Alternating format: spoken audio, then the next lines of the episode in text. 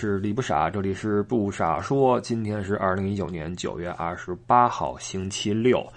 今天要说的话题呢，是我国的一个城市，就是青岛。呃，想说这个事儿，是因为去年在带乐游带我们的听友一起去玩，到了柏林的德意志博物馆的时候，德国历史博物馆，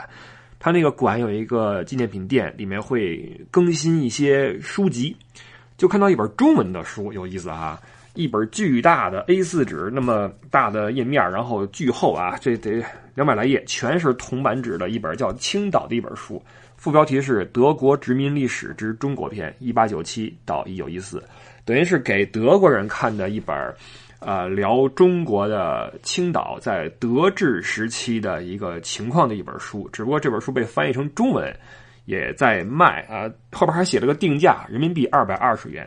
但是买的时候比这贵多了哈，因为在欧洲这个书的定价都非常的贵，呃，就买回来看，呃，因为对青岛这个城市我一直是心生向往嘛，都说它是跟德国有着巨大的渊源的城市哈，这个那个，从来没去过，所以买来这本书呢，看一看，看一看那段历史，因为我对历史也确实感兴趣，看看德国人当时在青岛都做了什么样的事情哈。那么看完之后，简单的来说一下。当时的青岛和德国以及当时的中国一些状况啊，书里边写了什么，我就来聊一聊。呃，毕竟呃，德国和中国的连接在那个时期基本上都是以山东和青岛作为一个桥梁，因为德国作为一个殖民国家，在中国的殖民地也不多啊，产生影响也不够大，这是唯一的一点联系。呃，同时也为我以后去青岛玩打一个前哨吧，因为。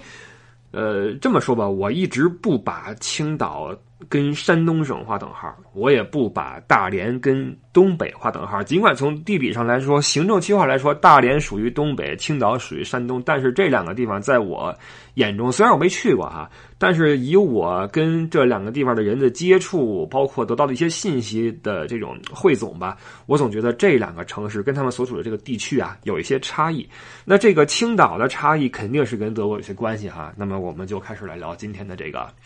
这个话题。呃，时间要推回到一八九七年十一月，在这个时候，德国人是占领了胶州湾啊。当时的德国是怎么想的？要在太阳旁边争取一席之地。太阳是谁呢？日不落啊，就是英国。那时候英国是霸主嘛。那在此之前，在一八九七年之前的六十年里面，很多列强已经开始武力推行对中国的一些。政策啊，所谓的自由贸易政策哈，打开通商口岸，然后怎么怎么样，强制的开放中国的市场。呃，当时列强所表现出的这种破坏力以及侵略性呢，呃，对内来说加速了我们的王朝的终结，就是清朝的终结，同时也很深的动摇了我们的民族自信心，我们的文化自信心，因为。多少年来，我们都觉得我们天朝上国，我们最牛。结果一下让人打成这个样子，这个心灵创伤是巨大的。包括我们的，我记得我们小时候课本里面，包括电视上面一说当时的纪录片，那个语气都是那种一八六零年列强入，都都这种语气。一八四零年一提当时就是满脑的条约啊，一一脑门子官司，就这感觉。所以给我们的心灵造成巨大的创伤，然后包括带来了几十年的心灵负担。这种负担和创伤，说实话。到了改革开放，稍微好点了。包括现在，你看咱们一说都是啊，一百年前我们什么样，现在什么样，确实是对我们来说是一个很大的包袱。这个包袱，我虽然说已经被我们甩开，或者说几乎被我们甩开了，但在甩的时候，我们的这种情绪的力量也来自于那个时候的一种压迫。所以那个时期对我们中国来说是很嗯黑暗，但是也很关键的一个时期哈。呃，实际上中国的形象啊，原本在西方呢，并没有那么的糟糕，或者说曾经辉煌过。那是在十七世纪和十八世纪的早期，中国的文化符号在欧洲也曾经，呃，可以说是大行其道。因为当时欧洲是巴洛克时期，很多中国元素啊。呃，因为是一是海外的，二是神秘的东方啊，这种中国元素被大量应用在欧洲的什么建筑、绘画，包括什么呃种种吧艺术范畴里面。你比如说带着中国花纹的呃壁纸啊、地毯呐，呃，今天你在很多有着巴洛克或者洛可可的风格的宫殿里面都能看到，包括你今天还能看到呃跟中国相关的瓷器的造型，比如说。呃，欧洲最好的梅森瓷，很多中国元素在里面，都是西方人借鉴中国的这些艺术符号的一些结果。所以当时对于呃西方来说，东方或者中国是一个神秘的一个大国。当然，这里边的呃神秘也仅仅是神秘而已，并没有什么向往或者憧憬、尊重都没有，只是一些猎奇和借鉴。那除了这个时期之外，其他的时候的欧洲，包括呃底层民众也好，上层人士也好，对中国底层人对中国没概念，不知道中国什么样。那上层就是这些贵族、精英什么的，对中国也没有什么好评，因为那时候确实落后嘛。这列强去了东方转一圈回来之后，一看都都都这样，回来之后一说那边都不行，肯定就是瞧不起。而且那时候欧洲确实是先进啊，那时候欧洲人别说中国了，看美国都鄙视。所以那时候觉得中国不是一个完善的、健全的现代化的社会，在当时啊，不是一个现代社会，感觉就是一个人类社会发展还不完善的这么一个阶段的这么一个一个存在啊，有点原始，特别落后，比较原始。那时候中国仅有的一些印象传到欧洲去，也是托一些这个传教士的福。到中国转一圈哈，你比如说有一叫沙丰贝尔的，那沙丰贝的，这是一科隆传教士，呃，数学跟天文学比较好啊，在北京做过天象司司长，我估计跟那哪儿。北京观象台跟那儿主持大局，我估计啊啊，在一波类似的传教士的帮助下，德国的学术界对中国才有了一丁点了解，主要是那些孔老夫子什么的啊。这是德国对中国的一些了解，这个跟其他的欧洲国家早在几百年前就开始把中国作为自己的目标，这个情况是完全不一样的。因为德国在中国这一块呃，开始的比较晚，所以在那个年代，中国文化对于欧洲，尤其对于德国来说，是一个课题啊，都算不上被研究的对象，是一个几乎可以忽略不计的一个存在，是一个附加品啊，是人类文明的附加品，跟欧洲人没什么关系。那德国呃，开始把目光投向东方，投向中国，是在一八七一年德意志帝国成立之后，那时候德国急需殖民地嘛。俾斯麦那时候觉得说，德国的利益在欧洲啊，一心在欧洲搞什么三皇同盟啊什么的，巩固自己的位置，运筹帷幄，这就多了去了后边的故事。然后包括后来德国也有一些殖民地啊，主要是在非洲太平洋，呃，都不入流，什么纳米比亚、多哥、喀麦隆、东非，什么新几内亚，什么一些群岛啊，这些是德国的，完全就跟那些英国什么法国没法比。完，德皇威廉一世去世之后呢，威廉二世上台，这是一八八八年啊，距离德国统一已经过了十七年。这时候二世说了啊，我们德国这个利益要放眼全世界，我们要走世界政策，完全把俾斯麦那一套放到了一边去啊。这时候是德国的一个转折点，就是威廉二世他的政策实际上是真正把德国、欧洲乃至世界搅入泥潭的一个一个一个一个政策。这个人是很关键的一个人啊。这时候起，呃，德国开始参与了列强瓜分欧洲以外世界的进程，呃，因为他要殖民地嘛，还要提升德国在世界上面的分量。当时的中国什么样呢？中国这国家在那个年代，哈，十九世纪的末期，呃，是一个自成体系的国家，就是在列强打开国门之前，中国觉得我们。我们自己玩都够了，自给自足，闭关锁国。我们不跟你们玩，我们对欧洲什么呃文化先进的文明、什么商业没兴趣。对不起，我们就就够了。你们觉得我们的文化是客体？对不起，我们看你也一样啊，你们也是一附加物。什么西方呃没意思啊，所以西方怎么跟中国沟通也没什么没什么进展。那西方一看得，那来武力吧哈，一顿打啊。呃，一八四零年第一次鸦片战争，南京条约，香港出去了。一八六零年结束了第二次鸦片战争啊，天津条约、北京条约、爱回条约啊，中间还太平天国啊，然后包括往后到了一八九四年中日甲午战争、马关条约，台湾又出去了，这段就不细说了啊，咱们的历史书里边全是。总之，中国就基本就给打残啊，通商口岸全开了。这时候德国觉得不行，我也得插一杠子，因为这个列强们太快了，德国这边一时的统一的晚，在一个海军力量薄弱，所以在啊远东这个地方就没那么给力。啊，赶紧说，我们也得抢地方啊！于是说，好，我们看上一片地方，叫什么呢？叫胶州湾啊，准备在这个地方建一个港口，再建一个殖民城市。选中这个地方也是勘探之后的结果哈。当时德国有一个地理学家叫里希霍芬，在前后七次游历了中国十三个省之后，注意那时候中国只有十八个省啊，不像现在二十六个，十八个省里边转了十三个，得出一个报告说，哎，胶州湾这地方，呃，风平浪静。呃，全年不结冰啊，适合做我们一个呃常年通行的海港。实际上早先呢，他是看上了烟台啊，但是因为政治因素没能成行，只好就是退居胶州湾啊，说这块可以让我们啊好好的发展一下。那地方看好了，德国就需要一个机会来正式的进入中国啊，就好比卢沟桥事变一样，对吧？正好一八九七年十一月出事了，德国的两个传教士。在山东惨死，这个事件史称巨野事件，也叫曹州教案，是特别寸的一个事儿。具体来说啊，就是巨野县啊，山东巨野县有这么一个村民叫刘德润，这个德润呢跟县官不和，一直寻思着怎么办这县官一道，最后想了个方案，就是我把这个巨野县的教堂里边的中国神父给他做了，这样一来的话，朝廷包括这个外来的这个传教士这些力量就得法办县官。那这事儿你好好的，你跟县官有仇，干嘛做神父呢？因为当时的一个历史背景是传教士在介入中国的这个民间的内政之后啊，因为他们来了之后会主持公道，说上帝认为这如何如何，会到民间去给人家。因为那时候老百姓不经常争执吗？我们家鸡死他们家门口了，就算谁的？就类似于这样的事儿啊。你如果找不着县老爷的话，你找这传教士，让他去给你断案去，翻吧翻吧圣经，说如何如何。然后就有这么一个历史背景是。呃，传教士在断案的时候，会刻意的偏向那些已经皈依了基督的这些中国百姓，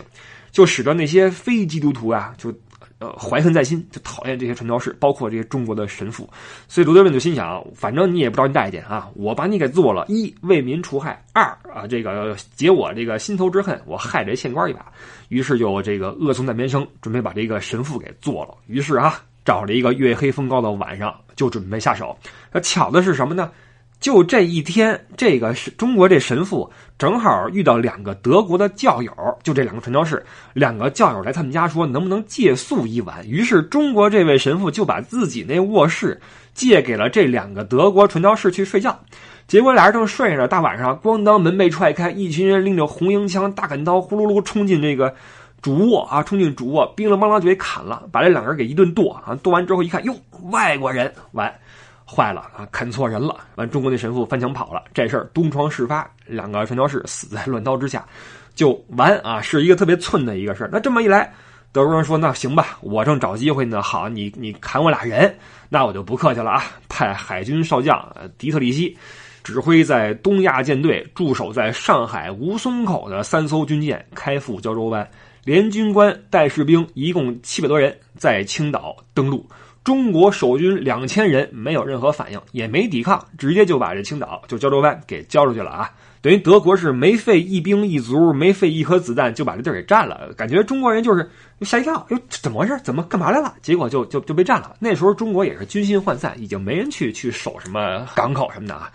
那这胶州湾一失，中国里边就啊反应不一，像什么康有为什么的就不干啊，这个很愤慨，搞什么抗议啊什么的。但是朝廷不一样，朝廷里边有一部分人说。我们以夷制夷，是吧？德国进驻胶州湾，搞不好可以牵制这个英国和俄国，咱以毒攻毒，对吧？但是这攻毒的效果，你从史实来看的话，德国跟中国后来签约了，呃，骄傲租借条约之后，俄国一看好占了旅顺港，英国一看占了威海卫和香港的新界，法国一看好，那我要广州湾。连日本都说了，那日本说我要福建这一块，别人都别抢。所以你会看到，这完全不是以夷制夷啊，这以夷引夷，你知道吗？纯属一个殖民新篇章。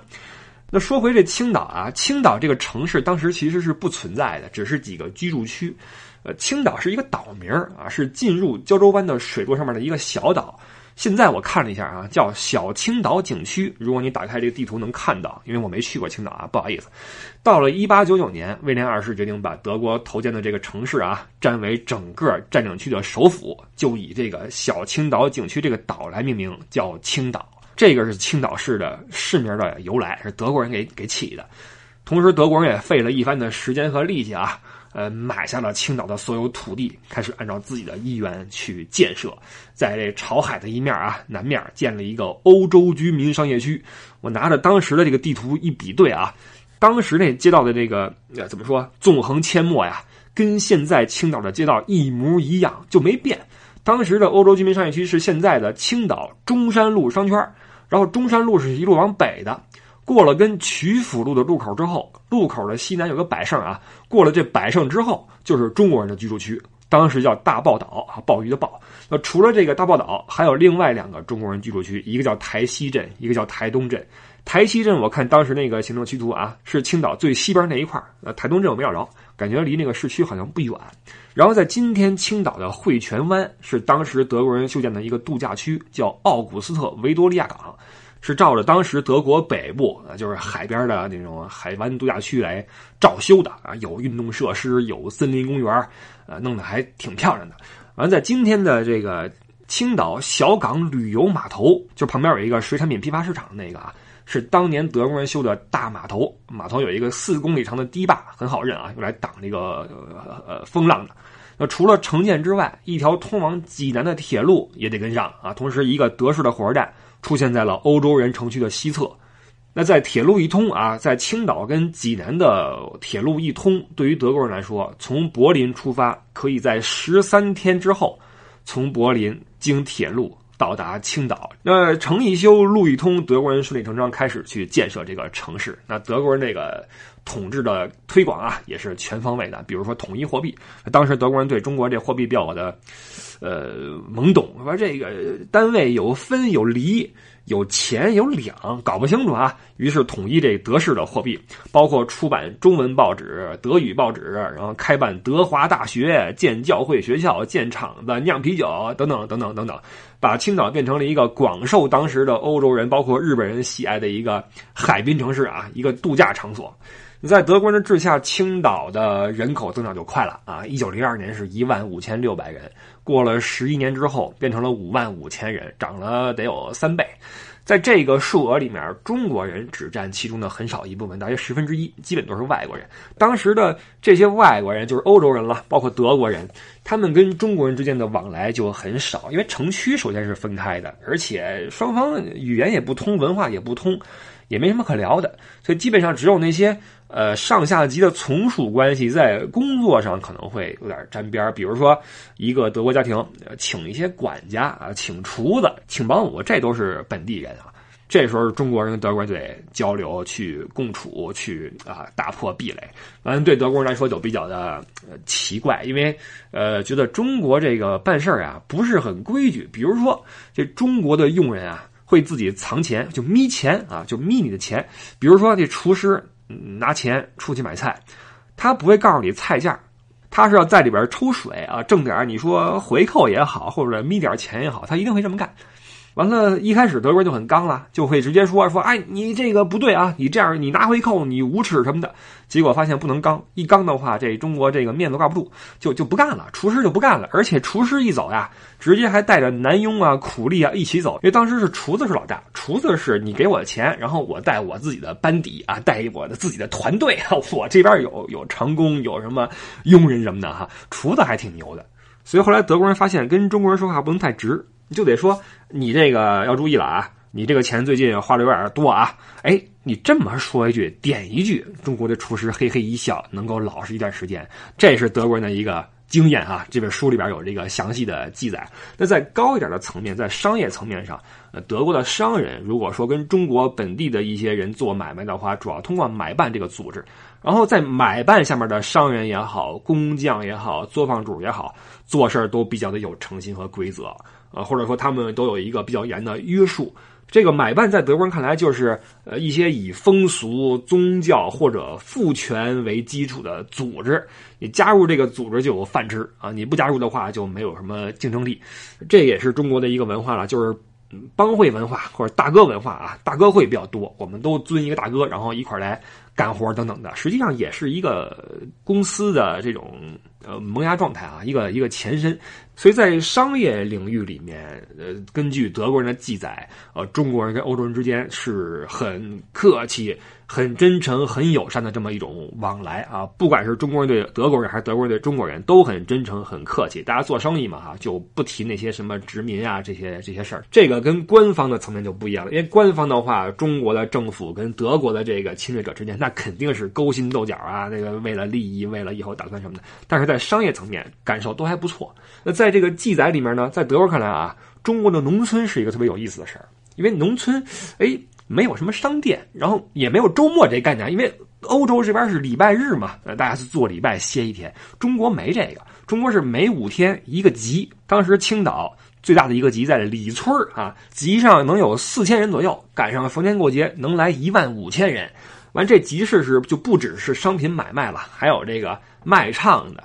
带人写信的、算命的、看病的、说相声的等等等等等等。而且德国人发现中国人很擅长什么呢？编顺口溜，尤其是在讽刺谁的时候，特别爱编顺口溜。因为当时德国区的区长也也要像那个传教士一样去做一些断案啊、判定也好，什么呃规划政策也好。如果政策好，大家就夸啊；政策一不好，立马头天政策一出，第二天顺口溜出来了啊，给损的不行不行的。这是德国人觉得中国人很很神的一个地方。那在我们的理解上啊，就是殖民地的中国人肯定是。啊，卑躬屈膝也好，或者说强压怒火也好，但是在我从这本书里看来啊，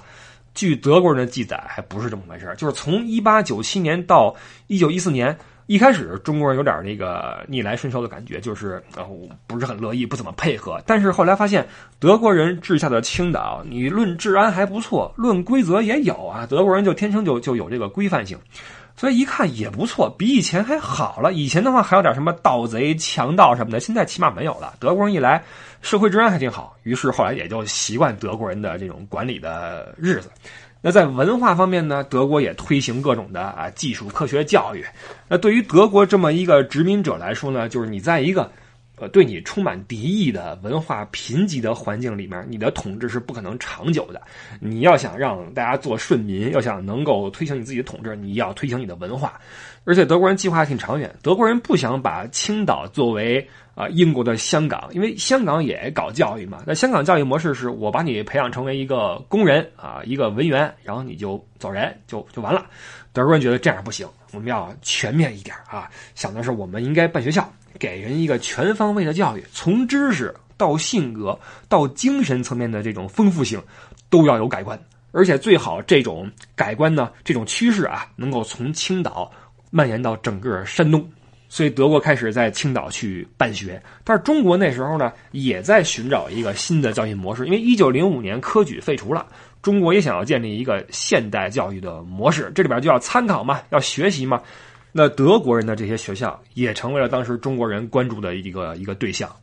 包括德国在青岛建了一个大学，叫德华大学，创办于一九零九年，到了一战一九一四年就停办了，因为德国就就参战去了嘛。这几年前前后后也培养了二百来个本科毕业生，这些本科生在后来的民国时期都是中国文化、政治、科学领域里边的骨干，而且里边很多人后来加入了国民党。所以在之后的一个时期里面，中国的一些精英有点亲德，因为学了德语嘛，也知道一些德国的文化，跟中国的关系比较好。包括孙中山跟蒋啊，一九一二年孙中山还特别访问了胶州湾啊，看了德国人那个十二年的这个成果哈，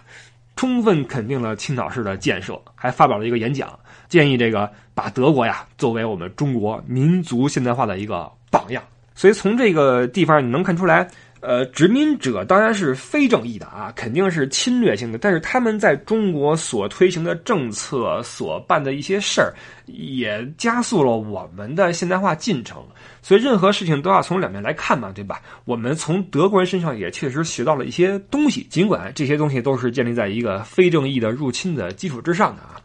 呃，总的来说，德国在山东的这个短暂的殖民啊。呃，可以说其实基本上没有达到自己期望的效果。尽管说楼也盖了，学校也开了，医院也建了，铁路也修了，但从结果来看，当时在青岛的德国企业基本上都是亏损的状况啊，都在靠德国政府去去补贴去维持。呃，青岛在德国的治下，从一个渔村，从一个村庄变成了一个贸易中心。但这个贸易中心里面百分之九十五的贸易往来都是中国人内部的啊，中国人内部做交易，跟德国人没关系。包括铁路，呃，铁路的建设给铁路沿线带来了巨大的好处啊，立刻就繁华起来。但是，又给山东省以前的这种主要的经济的路线造成了打击。你比如说运河，运河旁边以前还是挺繁华，结果铁路出来之后，运河边上就不行了。所以德国人发现，使了很大的劲儿在青岛培养出了不少人才，但是。一不能为我所用，二没有说传播我们的文化去整个省。这个省好像还是文化呀、经济呀有巨大差异啊。这省也加上大，德国可能也是第一次在这么大版图的一个国家上搞自己的这点东西，搞得有点后继无力的感觉。尤其是后来一战一打。等于说，德国在青岛所投入的这些钱呀、精力啊，都打水漂了。这个对于德国来说，肯定是一个失败的投资案例啊。然后后来我也想，就如果说一战晚几年爆发，或者说根本没有爆发，青岛乃至山东会不会如德国所愿，变成他们的一个在亚洲的前哨站、一个殖民城市、一个殖民的省？后来我觉得可能也很难，因为中国也不是吃素的嘛。中国政府实际上一直就没有打算让列强在自己的国家国土上为所欲为。呃，你不论是政策的方向也好，什么也好，都是一个反制列强的一个战略。呃，现在允许你列强这个那个，是我们一是可能忙不过来，第二是正好能借鉴一些你的优势啊，学点技术，学点文化。等什么时候机会一成熟，这块地我们还要拿回来啊！这是中国的一个打算。所以，呃，德国的这次在青岛的投入呢，呃，就是这样的一个结果。呃，期间也是花了不少的精力啊，给青岛、给山东带来了一些好处。当然也有不好的啊，也有烧杀抢掠。你比如说，呃，山东省嘛，我们知道那时候闹了个义和团啊，山东省是大量出产全民的地带，全民就是这些义和团团民了。当时德国人就发现很多年轻人开始不务正业了，也不干活了，也不干嘛，也不生产了，天天跟着师傅啊，这个呃舞枪弄棒练拳，而且慢慢的把这个怒气啊，一开始是发泄在中国人的这些基督徒上面，就是哪些信基督的同胞，我们就揍他。后来开始蔓延啊，蔓延到了这些传教士，蔓延到了外国这些列强的身上。而且很明显，中国政府一开始是形式上镇压一下啊，砍几个头。后来发现政府不对劲儿，政府明显想利用这些全民去牵制这些列强。所以到了一九零零年，这暴动就开始向北京蔓延，并且在该年夏天围了北京的使馆区五十五天之久。这期间又出了个事儿，有一个德国公使被打死了，而且他还不是被这个义和团打死的，是清政府的人，叫张经恩海。这是一个当时是什么营？神机营还是什么营啊？一个捕快也好，还是一个怎么说巡逻队队长？巡街的时候发现德国公使克林德。要去找清政府谈判，但是在此之前呢，因为八国联军刚刚占了大沽口，慈禧已经拍桌子跟八国宣战了，说二十四小时之内所有的外国公使全部离开北京，否则格杀勿论。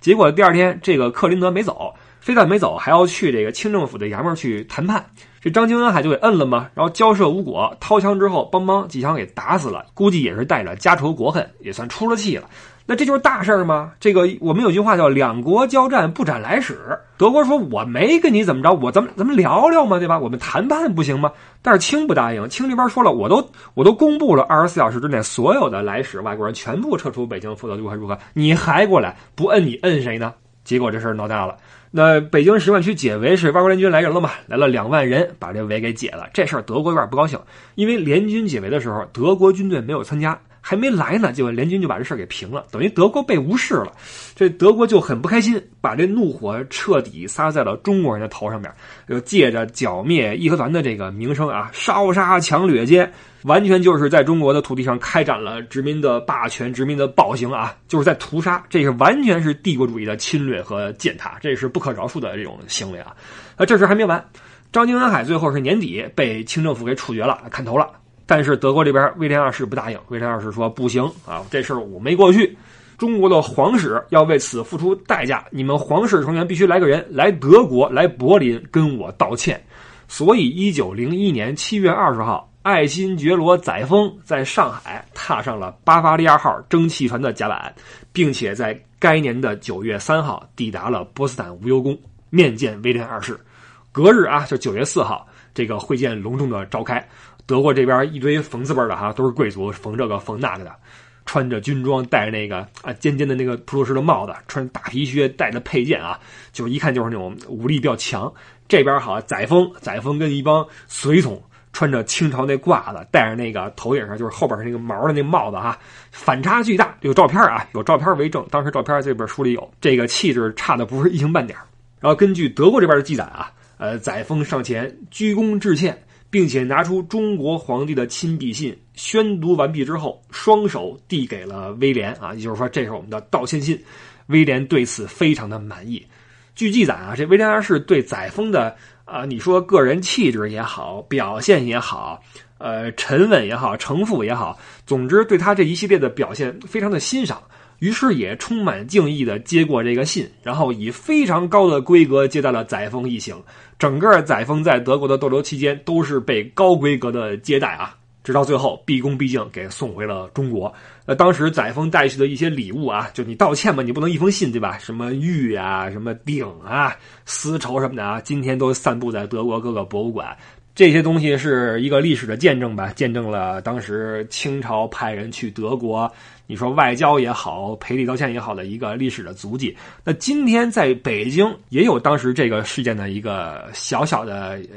遗物，在哪儿呢？在北京中山公园有一个牌楼，叫“保卫和平坊”，上面有四个字“保卫和平”，是郭沫若写的。这个牌楼哪儿来的呢？是德国公使克林德遇刺之后。清政府被迫在他的这个毙命地点建了一个牌楼，呃，这个在西方看来就是个碑了，叫克林德碑，上面是用德语、拉丁语和中文写了光绪对克林德之死的惋惜之情啊。原文的这个汉字是什么呢？德国使臣克林德驻华以来办理交涉，朕甚以任。乃光绪二十六年五月，全匪作乱，该使臣于四月二十四日遇害，朕甚悼言，特于此事地方。赤剑石坊，以彰令名，盖表朕今善恶之意。凡我臣民，其各惩前毖后，无忘朕命。这是光绪的原文，写在了这个碑上边。这个碑立了没多久，一战之后，一九一八年，德国战败了嘛，北洋政府就心想，这碑还留着作甚，对吧？直接就给拆了。最后是法国代表啊，法国驻北京的一个代表会，同中方一商议，哈，说这个碑呀，别扔，我们运去中山公园，重新给它组装盖起来。刻上四个字叫“公理战胜”，作为一战胜利的一个纪念。到了一九五二年之后，才改成了“保卫和平坊”。这“保卫和平”四个字也算是对当时那个时期的一个小小的纪念。